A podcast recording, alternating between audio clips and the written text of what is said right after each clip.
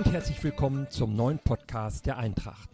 An dieser Stelle wollen wir euch Leute vorstellen, die für unseren Verein tätig sind. Wir wollen mal hören, wie sie zur Eintracht gekommen sind, was sie genau machen und wie sie ganz aktuell die Corona-Zeit erleben. Mein Name ist Gregor Rumeler und ich wünsche euch jetzt viel Spaß beim Zuhören. Ja, wir sind Eintracht, mir ist doch toll,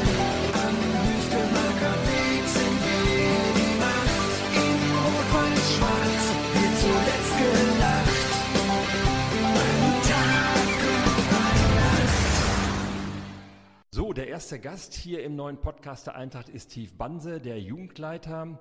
Hallo Steve. Hallo Gregor, vielen Dank für die Einladung. Sehr gerne. Steve, es sind gerade schwierige Zeiten, Corona-Zeiten. Wie hältst du eigentlich zurzeit Kontakt mit Trainern, Übungsleitern und Spielern? Ja, das ist für alle natürlich äh, aktuell äh, nicht leicht, mit der Situation umzugehen. Äh, dennoch versuchen wir natürlich ähm, als Verein äh, vornehmlich den Kontakt mit unseren Trainern zu halten über äh, die Medien, die allseits bekannt sind, wie WhatsApp vor allem, äh, über E-Mails, über Telefonate, persönlichen Kontakt, äh, so, sofern er möglich ist. Und wir hoffen natürlich und auch erwarten von unseren Trainern eben, dass sie die Eltern und ihre Schützlinge, die Kinder, Jugendlichen eben auch entsprechend mitnehmen, sie informieren äh, damit meine ich jetzt nicht unbedingt die Sachen, die sowieso in der Presse äh, publiziert werden, eher vielmehr die vereinsspezifischen Dinge. Was können wir machen? Was haben wir vor? Sind wir bereit, wenn es jetzt zum Beispiel losginge, in Gruppen zu trainieren? Was können wir machen? Können die Trainer ähm, den Spielern, äh, Kindern und Jugendlichen Übungen an die Hand geben, die sie vielleicht auch ein Stück weit selbst äh, produzieren, äh, sofern das möglich ist, mit unseren äh, älteren Nachwuchsspielern zum Beispiel. Also da haben wir einige Dinge in der Schublade und ähm, wir denken eigentlich, dass die Kommunikation äh, über unsere Trainer und dann hin zu den Eltern und Kindern, äh, denke ich, problemlos läuft. Das ist jetzt schon der zweite Shutdown, den wir haben und die zweite längere Trainings- und Spielpause. Hast du die Sorge, dass das Interesse der Eltern und auch der Kinder und Jugendlichen an den Vereinen schwindet, auch speziell jetzt hier bei der Eintracht? Ja, die Sorge und die Gefahr äh, besteht natürlich immer, das ist keine Frage, die hat man auch. Ähm, wir können uns glücklich schätzen, dass wir bisher noch äh, keinen Austritt zu verzeichnen haben, der äh, auf die Corona-Pandemie zurückzuführen ist, dass wir halt Kinder und Jugendliche verlieren. Ähm, wir, können, wir können halt natürlich eine Menge tun als Verein. Das machen wir auch, wie schon eben besprochen, äh, in der Kommunikation vor allem.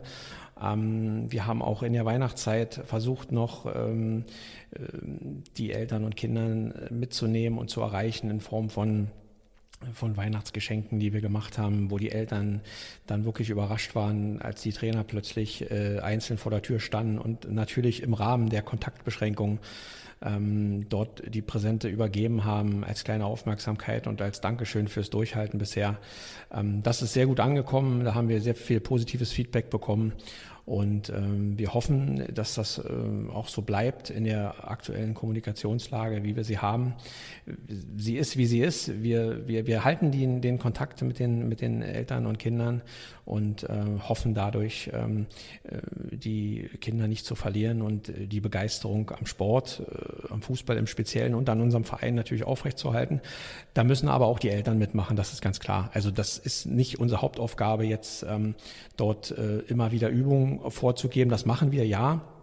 Aber die Eltern müssen auch dafür sorgen, dass die Kinder hochkommen von der Couch zu Hause und mal rausgehen und äh, eben äh, mal gegen den Ball treten oder mal laufen oder sonst Dinge machen, weil nur Playstation oder Xbox oder sonst dergleichen ähm, den Einfluss haben natürlich äh, primär die Eltern. Wenn man mal über den Tellerrand hinausblickt, siehst du denn eine Gefahr für den, den Sport im Allgemeinen und den Fußball im Speziellen insgesamt, dass das Interesse zurückgeht, auch selber Fußball zu spielen? Naja, die ähm, gesellschaftliche Lage ist natürlich äh, nicht einfach. Ja. Ist ähm, schon so, dass sich eine gewisse Ellbogengesellschaft breit macht. Äh, das sieht man auf der Arbeit, das sieht man äh, im privaten Umfeld äh, bei einigen. Ähm, wir als Verein müssen versuchen, über die Gemeinschaft, über dieses familiäre Umfeld, was ja hier speziell bei der Eintracht wirklich äh, gelebt wird, ähm, das auf die Kinder zu projizieren, wenngleich wir natürlich ähm, vielleicht dreimal die Woche Einfluss auf die Kinder haben äh, und das Elternhaus natürlich dort noch, noch, noch mehr Einfluss hat ja, oder die Schule. Ähm, und wenn da halt äh, gewisse Werte eben vertreten werden, dann, dann, dann muss man halt damit umgehen können als Verein. Wir können unsere Werte vertreten, ne, die, die wir im Verein halt auch leben. Das ist eine gewisse Kameradschaft, ein gewisser Zusammenhalt, ein, ein vernünftiger und, und ein, ein, sauberer Ton untereinander, dass das natürlich auch mal äh, positiv wie negativ mal daneben geht. Das gehört zum Fußball dazu und auch äh, zu Jugendlichen dazu, das ist keine Frage. Aber wir vertreten halt auch Werte und die, die, die geben wir halt weiter. Und wir hoffen, dass äh, diese Werte dann auch irgendwo auf eine gewisse Gegenliebe und ein Feedback stoßen und dass wir die Gemeinschaft, die wir hier leben, halt ein Stück weit auch nach außen transportieren können in die Gesellschaft. Das ist, denke ich, für einen Verein äh, eine, eine wichtige Aufgabe, neben der eigentlichen Ausbildung zu Fußballern. Du bist seit drei Jahren jetzt Jugendleiter bei der Eintracht. Ist das so die schwierigste Phase in deiner bisherigen Amtszeit? Ja, keine Frage. Das ist äh, sicherlich nicht leicht. Ob es ähm, die schwierigste Phase ist, ich würde sie jetzt nicht unbedingt als schwierig äh, äh betrachten, weil sie ja von uns jetzt nicht irgendwie ähm, herbeigeführt wurde. Wir haben jetzt in dem Sinne ja keine Fehler gemacht. Ne? Es ist halt eine, eine, höhere Gewalt in dem Sinne und äh, wir nehmen die Situation, wie sie ist, wie viele andere das auch machen, sei es Arbeitgeber, Arbeitnehmer, Firmen, Sponsoren, andere Unterstützer der Eintracht haben ähnliche Probleme. Wir nehmen das, wie es kommt und ähm, ein Stück weit schwieriger aus meiner Sicht ist es, ist es fast immer äh, Jahr für Jahr im, im, im Frühjahr, wenn es an die Planung geht, äh, welcher Trainer trainiert welche Mannschaft, haben wir genug Trainer, wie, viel, wie viele Mannschaften können wir bilden, ähm, das sind eigentlich so die Dinge, die einem schon immer etwas schwieriger noch im Magen liegen als die aktuelle Situation aus meiner Sicht betrachtet. Gibt es da denn schon mit Blick auf die neue äh, Saison Pläne und auch Probleme? Ja, also wir sind aktuell dabei. Ähm, ich habe das erst in der letzten Woche gemacht. Also wir haben die rund 200 äh, Spieler, also 186 waren es jetzt äh, nach meinem letzten Dafürhalten genau. 186 Kinder und Jugendlichen namentlich erfasst, die in unseren Spielberechtigungslisten stehen und ähm, werden die jetzt in Absprache mit den derzeitigen Trainern versuchen, den neuen Mannschaften ab Sommer zuzuordnen. Äh, daraus ergeben sich dann die meldepflichtigen Mannschaften, die unser Geschäftsstellenleiter, halt der Andreas, ähm, dann eben auch dem Fußballverband melden muss. Wenngleich ich denke, dass äh, die Meldefrist für diese kommende Saison sicherlich etwas verschoben wird nach hinten, dass die Vereine mehr Planungssicherheit haben. Ja, und wir haben halt am 9. Februar unsere nächste Trainer-Nachwuchsübungsleitersitzung. Äh, die wird natürlich online stattfinden über Microsoft Teams. Da haben wir ein ganz gutes äh, Softwareprogramm hier an der Hand im Verein, wo wir mitarbeiten. Äh, alle Trainer haben die E-Mail-Accounts und darüber wird dann halt eine Online-Videokonferenz äh, quasi stattfinden.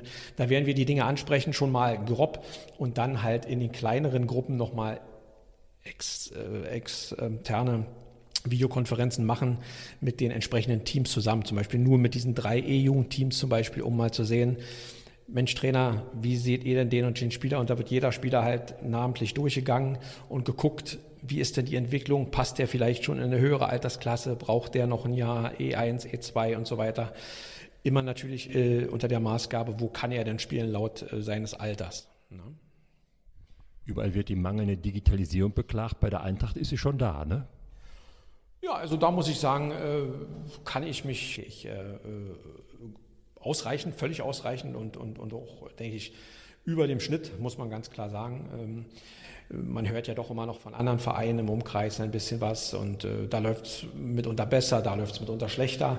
Aber ich denke, wir brauchen uns nicht verstecken. Wir sind sehr gut aufgestellt, äh, was das digitale Programm betrifft. Also sei es jetzt Microsoft Teams oder auch unsere Social-Media-Kanäle, äh, sei es die Website, sei es Facebook ist äh, wirklich äh, gut, gut gepflegt, auch ähm, immer aktuell, die Informationen werden geteilt. Ähm, also ich denke, da ist der Verein wirklich äh, in seiner Öffentlichkeitsarbeit und auch in seiner äh, Kommunikation generell äh, un untereinander intern wie extern auch sehr gut aufgestellt. Wie bist du eigentlich Jugendleiter geworden bei der Eintracht? Tja, wie wird man Jugendleiter? Ähm, oftmals ist es ja so, dass man halt so in den Verein halt reinrutscht über ähm, eigene Kinder.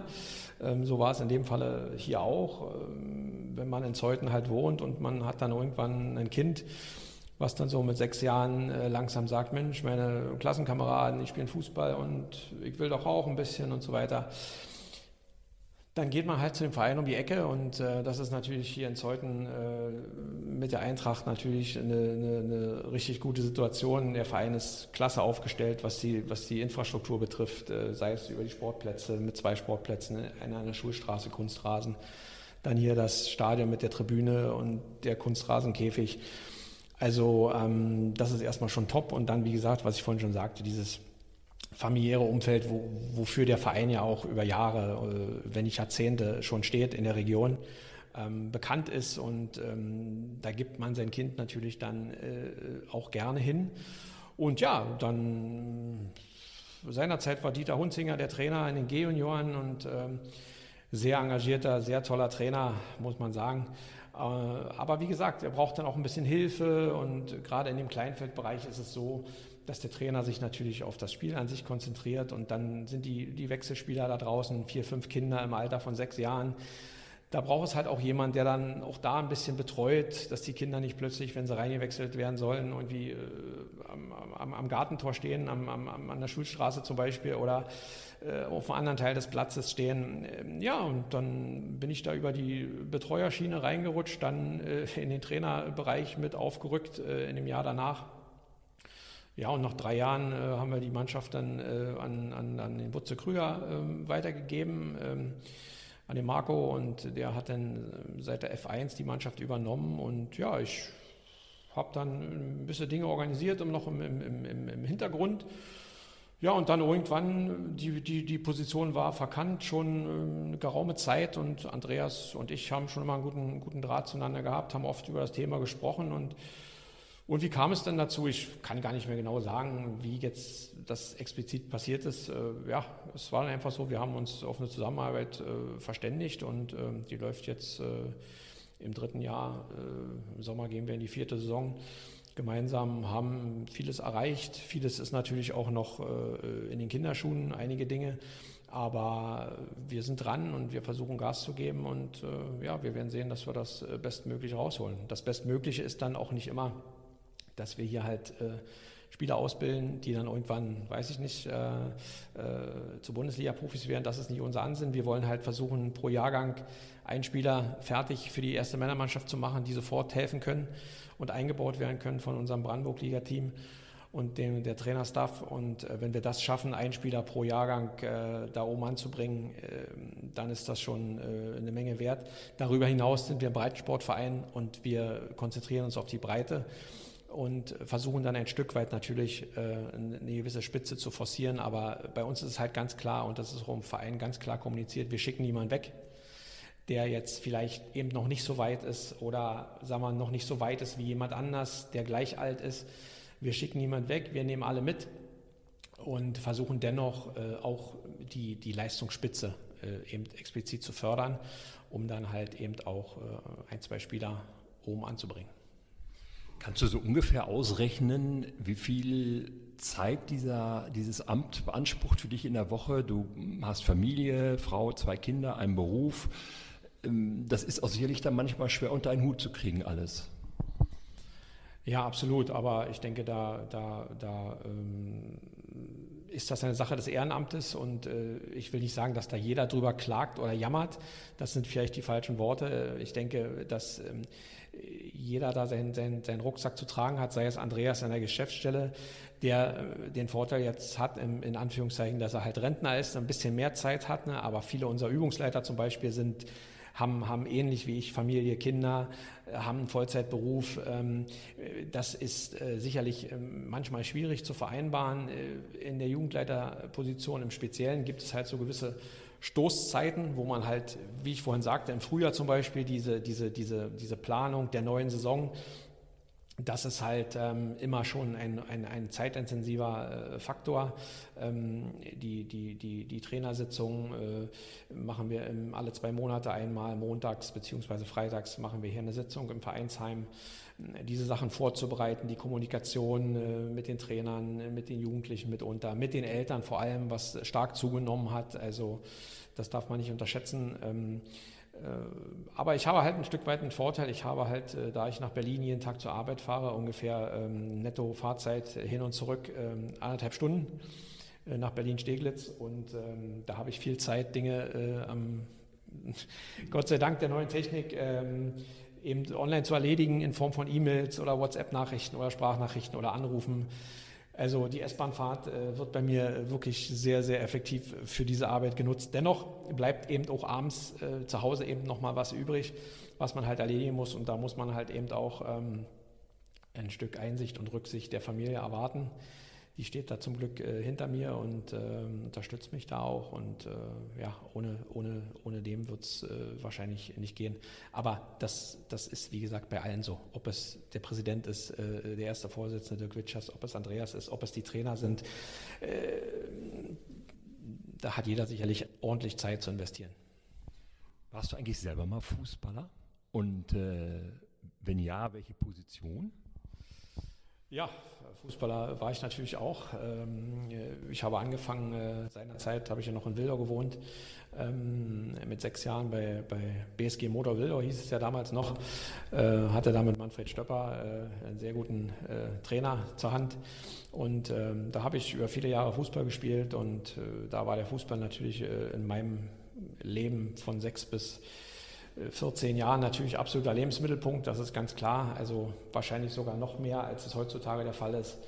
Ähm, da wurde halt nach der Schule die Mappe in die Ecke gefeuert und wurde unten in Wilde auf den Bolzplatz gegangen an der Karl-Marx-Straße. Dort, ähm, das war eine tolle Zeit, hat man auch oftmals mit Älteren gespielt und ähm, ja, das war eine, eine, tolle Zeit, vergesse ich nie, habe ich heute noch vor, vor Augen die Bilder, das war wirklich toll. Ja, und dann kamen halt etwas unruhige Zeiten. Äh, mit Jahrgang 73 bin ich natürlich so ein, so, ein, so ein, Wendekind. Mit 16 Jahren dann fiel die Mauer. Und da waren natürlich plötzlich alle Türen offen im wahrsten Sinne des Wortes. Und äh, der Fußball rückte dann ein bisschen in den Hintergrund. Ähm, ich hatte vorher noch in, gespielt ähm, bei Lok Schöneweide dort am Betriebsbahnhof und äh, bei Rotation Berlin noch ein Jahr in Spindlersfeld. Aber dann war auch meine Jugendkarriere, wenn man sie so sagen, so nennen darf, als, als Spieler äh, beendet. Ähm, ich war nie besonders talentiert, bin immer mehr oder weniger äh, mitgelaufen äh, mit, mit, mit, mit, mit stärkeren Spielern, war Teil der Mannschaft, ja. Aber ich war jetzt nie irgendwie äh, so talentiert oder so gut, dass ich hätte sagen können von mir, äh, okay, da wäre mehr möglich gewesen. Selbst wenn ich mehr gemacht hätte, wäre äh, das sicherlich nicht möglich gewesen. Anders zum Beispiel, wie man es auch sehen kann, mein Mannschaftskamerad seinerzeit, der Mike Jesse, ich habe mit ihm zwei Jahre zusammen gespielt, ähm, wie das dann bei ihm zum Beispiel körperlich äh, losgegangen ist, ne, wo ich halt, äh, wo bei ihm halt da äh, Oberarme und alles abgegangen sind und er dann Profi geworden ist am Ende, ne, das ist schon äh, spektakulär zu sehen. Ähm, ja, aber für diese Dinge hat es bei mir bei weitem nicht gereicht, muss man ganz klar sagen. Welche Position hast du gespielt? Ja, also ich war schon eher etwas weiter hinten äh, angeordnet äh, und äh, nicht so die Position, nee, nicht so positionsbehaftet, was so das Laufen betraf. Ne? Also die Außenbahn war nicht mein Steckenpferd. Ähm, ich habe äh, ein Stück weit technisch äh, war ich etwas, etwas begabter als läuferisch und dementsprechend hat der Trainer natürlich dann auch äh, diese Leute entsprechend in die zentralen Positionen, sei es im Mittelfeld oder im Abwehrbereich gestellt um halt viel mit Auge und mit, mit, mit dem Fuß wegzumachen, was läuferisch halt auf der Strecke bleiben würde halt. Ne? Jetzt hast du noch ein schweres Kreuz mit dir herumzutragen. Du bist, äh, wohnst hier in einer Region, wo vor allem Union-Fans leben und du bist Hertha-Fan. Ja, das, das, das ist so und ähm, bekenne ich mich auch zu, keine Frage. Das ist äh, nicht einfach hier draußen. Ähm, gerade hier im Verein wird man natürlich dann äh, oftmals gehänselt und ähm, so gepiesackt. Ne? Aber ich, wie gesagt, ich bin 47, ich kann damit umgehen. Ich äh, gehe zu dem Verein seit 89, seit 30 Jahren quasi. und mehr. Und ähm, ja, habe Höhen und Tiefen mitgemacht, äh, habe Champions League äh, gesehen oder auch nicht gesehen, zum Beispiel das Nebelspiel gegen Barcelona. War auch selbst auswärts äh, mit Hertha Champions League in London gewesen, an Stamford Bridge. Also das war als Fan schon, äh, waren das schon Highlights äh, seiner Zeit mit Jürgen Röber als Trainer und ähm, die ganze Entwicklung, die es damals nahm, die war schon sehr positiv. Aber wie gesagt, in der, in der jüngsten Geschichte oder eigentlich generell in der Geschichte von Hertha BSC muss man sagen, dass das äh, von Pleiten, Pech und Pannen gezeichnet ist. Muss, man muss es so sagen, leider. Äh, es wird kein Fettnäpfchen ausgelassen, in, in das man nicht äh, treten könnte auf dem Weg äh, zum Big City Club. Äh, es ist Ach, es ist, ja, es ist, da fehlen einem manchmal die Worte, was da so passiert in den, in den, in den Führungsebenen, äh, wie man sich in der Außendarstellung gibt. Äh, das ist, das ist äh, absolut, äh, ja, da fehlen einem die Worte. Und dann hat man natürlich, dann hat man natürlich äh, Nachbarverein äh, im, im, im, in der Stadt halt, wo halt alles passt aktuell, ne? wo selbst Tore fallen, die eigentlich per Kopf nach einer Ecke gedacht sind, die dann per Schulter reinrutschen wo halt alles funktioniert, egal was, auf welchen Ebenen, da funktioniert alles. Und da guckt man schon ein bisschen neidisch hin, das muss man ganz klar sagen. Muss man auch respektieren, dass da halt wirklich gute Arbeit gemacht wird, offensichtlich. Äh, und ich denke auch, nur gute Arbeit wird am Ende des Tages auch belohnt. Es dauert manchmal etwas länger natürlich, gewisse Ziele zu, zu erreichen, aber äh, solide, gute Arbeit wird auf allen Ebenen, sei es in der Arbeit selbst oder im Profisport, eigentlich immer, immer belohnt. Äh, bei Hertha BSC bleiben die, bleibt die Belohnung aus, ist dem geschuldet, dass halt einfach äh, nicht gut genug gearbeitet wird. Ist es denn richtig, dass Paul Dardai äh, jetzt wieder Trainer ist? Ja, ist schwierig. Also ähm, ich denke, äh, äh, ähm, Bruno Labbadia und auch äh, Paul Dardai hatten, haben, Paul Dardai hat ja jetzt ähm, äh, auch das, den Rucksack zu tragen, dass die Mannschaft einfach aus meiner Sicht ähm, ähm, nicht so zusammengestellt ist, wie man, sie, wie man sie bräuchte. Natürlich, wir wissen das hier bei uns im Verein ja auch nur mit jungen Spielern. Wir haben jetzt zum Beispiel den Glücksfall gehabt in dieser Saison, dass wir drei bis vier Spieler sogar in die erste Mannschaft sofort integrieren konnten mit, mit äh, äh, Tede und Florian und Arne Brüggekamp.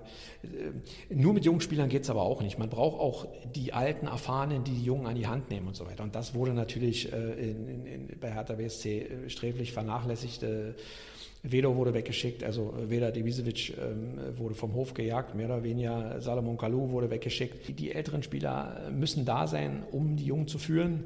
Äh, und in schwierigen Spielsituationen halt äh, das Heft des Handelns zu übernehmen. Und das fehlt halt bei Hertha BSC komplett. Und ich bin nicht sicher, ich bin nicht sicher, ob äh, das äh, dass die Saison noch gut geht. Also es könnte tatsächlich im Supergau enden und dass man mit diesen Millionen von Ausgaben und dem Geld, was man verbrannt hat, ich sage es einfach mal so, als, als Fan ist es für mich verbrannt, äh, zwei Jahre da komplett in den Sand gesetzt hat und das womöglich endet mit dem, mit dem Supergau und dem Abstieg in die zweite Liga.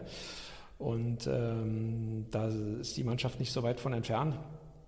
Das, das, das, das Programm, was jetzt ansteht, die Wochen, die Gegner sind äh, alle deutlich besser, alles Formteams. Ähm, ähnlich wie Frankfurt, jetzt ist am Freitag Bayern, dann ist in Stuttgart, dann, dann Wolfsburg, dann Dortmund, äh, Leipzig. Und dann hinten raus kommen die vermeintlichen Spiele, die man dann aber auch ziehen muss, weil der Druck da sein wird. Und ob die Mannschaft dem Druck gewachsen ist, diese Spiele dann unbedingt zu gewinnen, zu gewinnen müssen, skeptisch. Ich bin sehr skeptisch. Ich habe heute erst nochmal, um das vielleicht nochmal zu beenden, äh, mein Sky-Abo in der Hand gehabt und äh, habe überlegt, ob ich das vielleicht äh, kündige im August, weil es dort ausläuft, ähm, weil ja auch Sky jetzt weniger Bundesliga übertragen wird ab nächster Saison. Und da habe ich mir überlegt, eigentlich warte mal noch, weil die zweite Liga ist bei Sky ja wirklich das Magnet aktuell. Ne? Da wird ja alles übertragen. Und der Supergau ist natürlich Thorsten Matuschka als Experte dort. Und das ist natürlich äh, eine Sache, die ich mir vorstelle in der neuen Saison, zweite Liga und Tuscha als Experte und berichtet über Hertha BSC in Sandhausen. Das wäre der Wahnsinn. Man muss sagen, für die, die es nicht wissen, Tusche oder Thorsten Matuschka ist eine Legende von Union Berlin und äh, ja, ist Experte äh, im, im, Fernsehen und könnte dann demnächst womöglich Hertha BSC-Spiele ähm, begleiten. Aber wenn du dann sagst, ähm, was die Zusammensetzung der Mannschaft angeht, was wir hier in, in, bei der Eintracht haben, viele junge Spieler, die jetzt hochgekommen sind und auch sich schon teilweise durchgesetzt haben, geführt worden werden von, von ähm, erfahrenen Spielern, das ist dann das, was Hertha von Eintracht lernen kann. Ja, wenn man das so äh, als Außenstehender bezeichnen kann, ähm, äh, ist das so. Aber mir ist halt unbegreiflich, das sind ja Strukturen, die sind ja, die sind ja nicht neu. Also, und wir, wir erfinden das Rad ja nicht neu, dass eine Mannschaft eine gewisse Hierarchie braucht. Das ist in der Kreisliga äh, so, das ist in der Landesklasse so, das ist in der Brandenburg-Liga so, in der Regionalliga so und auch in der Bundesliga oder auch wenn man irgendwann Champions League spielt oder Nationalmannschaft.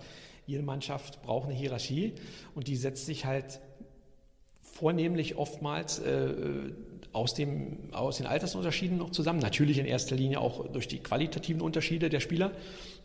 Wobei sie natürlich in den höheren Ligen nicht mehr so groß sind, die Unterschiede zwischen den einzelnen Spielern äh, in der Klasse.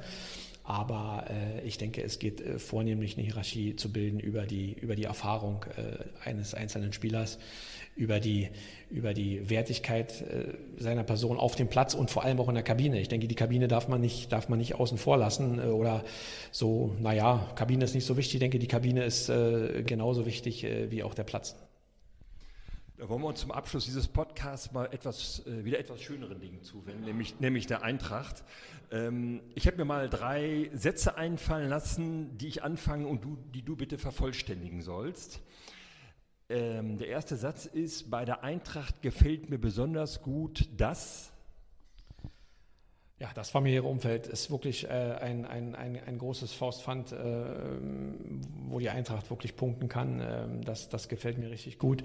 Darüber hinaus äh, wirklich diese, diese, diese, diese Kompetenz auch in den, in den verschiedenen Gremien hier, egal welche Leute man fragt, wenn man und welche Dinge, ich kann ja auch äh, nichts alleine entscheiden, will auch nichts alleine entscheiden, aber wenn ich halt Vorschläge habe, werden die auch sehr schnell diskutiert, es wird Feedback gegeben. Ähm, das jetzt mal spezifisch auf die Arbeit des Jugendleiters bezogen. Also das passt wunderbar in den Gremien hier. Und natürlich äh, als Mensch oder auch als, als, als Vater, wenn hier dein Kind spielt oder deine Kinder spielen, ist das natürlich immer äh, toll zu sehen, wenn hier die Pfingstturniere stattfinden, was der Verein organisiert oder halt auch die Brandenburg-Liga Heimspiele, wenn hier 200 Leute sitzen auf der Tribüne bei schönstem Wetter, wo die Kinder dann parallel hier spielen auf dem Kunstrasen oder die äh, Kinder der Nachwuchsmannschaften, die die Anzeigetafel bedienen hier. Das, das, das ist echt toll zu sehen macht wirklich Spaß. Zweiter Satz, nicht so gut finde ich bei der Eintracht, dass ja, da gibt es eigentlich relativ wenig oder bis gar nichts zu sagen. Ich wünschte mir manchmal, dass die, dass die, dass die, dass der Zusammenhalt oder die, wie soll ich das formulieren, äh, zwischen dem Männerbereich und dem Nachwuchsbereich, diese Schnittstelle dort, dass die ein bisschen, bisschen enger zusammenwachsen würde. Ähm, wir versuchen viel äh, aus dem Nachwuchsbereich, sei es mit Einlaufkindern und so weiter, so ein bisschen äh, die, die Jungs und Mädchen auch zu fokussieren. Ähm, äh, die Männermannschaft, da wollen wir hin, ne, da wollen wir eines Tages mal spielen. Vielleicht auch in der zweiten Männermannschaft, die gehört auch genauso zum Verein. Ne? Natürlich ist die erste Männermannschaft immer das Aushängeschild, das ist klar, das muss der Ansporn sein eines jeden Spielers, der etwas leistungsbezogener hier ambitioniert ist, äh, dort zu spielen. Und ähm, da machen wir sehr viel, wie gesagt, was ich schon eben angedeutet habe. Die Kinder bedienen die Anzeigetafel äh, aus dem Nachwuchs ne, äh, für die Brandenburg-Liga Männermannschaft. Die Einlaufkinder machen wir. Ähm, wir sagen immer wieder, komm, Samstag 14 Uhr, Samstag 15 Uhr, wenn wir zum Beispiel Spiele vormittags haben mit den Nachwuchsteams da sagen die Trainer, hey, komm heute Nachmittag, Wüstemarker Weg, die Männer spielen, da gehen wir mal anfeuern. Das machen wir. Im, Im, Umkehrschluss würde ich mir halt wünschen, wenn halt Pfingstturniere sind oder Hallenturniere sind bei den Siegerehrungen, dass wir dort ähm, äh, ein bisschen auch was von den Männern zurückbekommen, dass die mal bei der Siegerehrung teilnehmen und mal die Pokale überreichen. Aber wir haben jetzt äh, Anfänge äh, gemacht. Der Lukas Müller zum Beispiel, unser Dispatcher in der, in der Mitte, die Nummer 10 äh, bei der Eintracht in der Brandenburg-Liga-Mannschaft, hat zum Beispiel ähm, in der D2-Jugend schon mal Training geleitet, ne? hat sich jetzt auch angeboten, weiterhin sporadisch, so seine Zeit zulässt, dort zu unterstützen. Wir haben natürlich mit Tede und ähm, ähm, Florian Hammer, also Tede Rosenbold und Florian Hammer, zwei aktuelle Spieler, Stammspieler der ersten Männermannschaft, die auch im Nachwuchsbereich noch aktiv sind als Trainer. Da ist die Schnittstelle eigentlich auch schon gut gegeben. Wir sind da guter Dinge, dass wir das in Zukunft hinbekommen. Dritte und letzte, letzter Satz, den ich dir gerne noch vorgeben wollte. Mein schönstes Erlebnis hatte ich bei der Eintracht als. Oh, also da sind zwei Dinge. Äh, eine Sache liegt schon etwas länger zurück und zwar ähm, äh, die Fahrt äh, nach Rimini mit Steffen Gerlach und André Malli. Ähm, seinerzeit hatte ich für ein Jahr die B-Junioren übernommen hier in Miersdorf. Ich weiß gar nicht mehr, wann das für ein Jahr war. Aber da hatte Steffen Gerlach und André Malli mit den A- und B-Junioren zusammen in Rimini ähm, ein Hotel gebucht und ein Fußballturnier halt. Und da weiß ich noch, sind wir hier mit dem Bus losgefahren, Doppelstockbus, Freitagabend und äh, waren da bis Montag und äh, Samstag früh waren wir irgendwann dann in Rimini gewesen, dann gespielt, beide Tage, Sonnabend, Sonntag und Montag waren wir dann hier völlig erschöpft zurück. Also das war, das war ein Erlebnis, das war unvergesslich und ähm, das war wirklich überragend organisiert von Steffen vor allem. Ja, und dann halt in kürzerer äh, Vergangenheit natürlich die Reise ähm, nach äh, Rostock äh, mit unseren A-Junioren zur Regionalmeisterschaft ähm, nach äh, Rostock äh, in die Halle. Äh, was wirklich extrem gut war, erstmal von den Jungs an sich und Trainerteam und Staff drumherum, sich da überhaupt zu qualifizieren als Landesmeister Brandenburg und dann halt auch wieder Verein relativ kurzfristig dann in so einen Bus gechartert hat und das alles finanziell gestemmt hat und wir dann hier mit äh, 60 Leuten dahin gefahren sind ähm, in den Bus und äh, da in der Halle wirklich äh, für die Jungs fast ein Heimspiel äh, äh, zelebriert haben. Ähm, das war wirklich toll muss man sagen, und äh, unvergesslich, denke ich. Dann wünsche ich dir weiterhin viele tolle Erlebnisse mit der Eintracht. Vielen Dank, dass du dich zur Verfügung gestellt hast und ähm, ja, weiterhin viel Erfolg bei deiner sehr wichtigen und von vielen gelobten Arbeit. Das möchte ich hier mal an dieser Stelle sagen. Alles Gute, dann hoffe ich, dass wir uns bald wieder ähm, hier sehen am Wüstemarker Weg, wenn dort Fußball gespielt wird. Vielen Dank, Steve. Ich danke auch. Danke. Ja, wir sind Eintracht, mir ist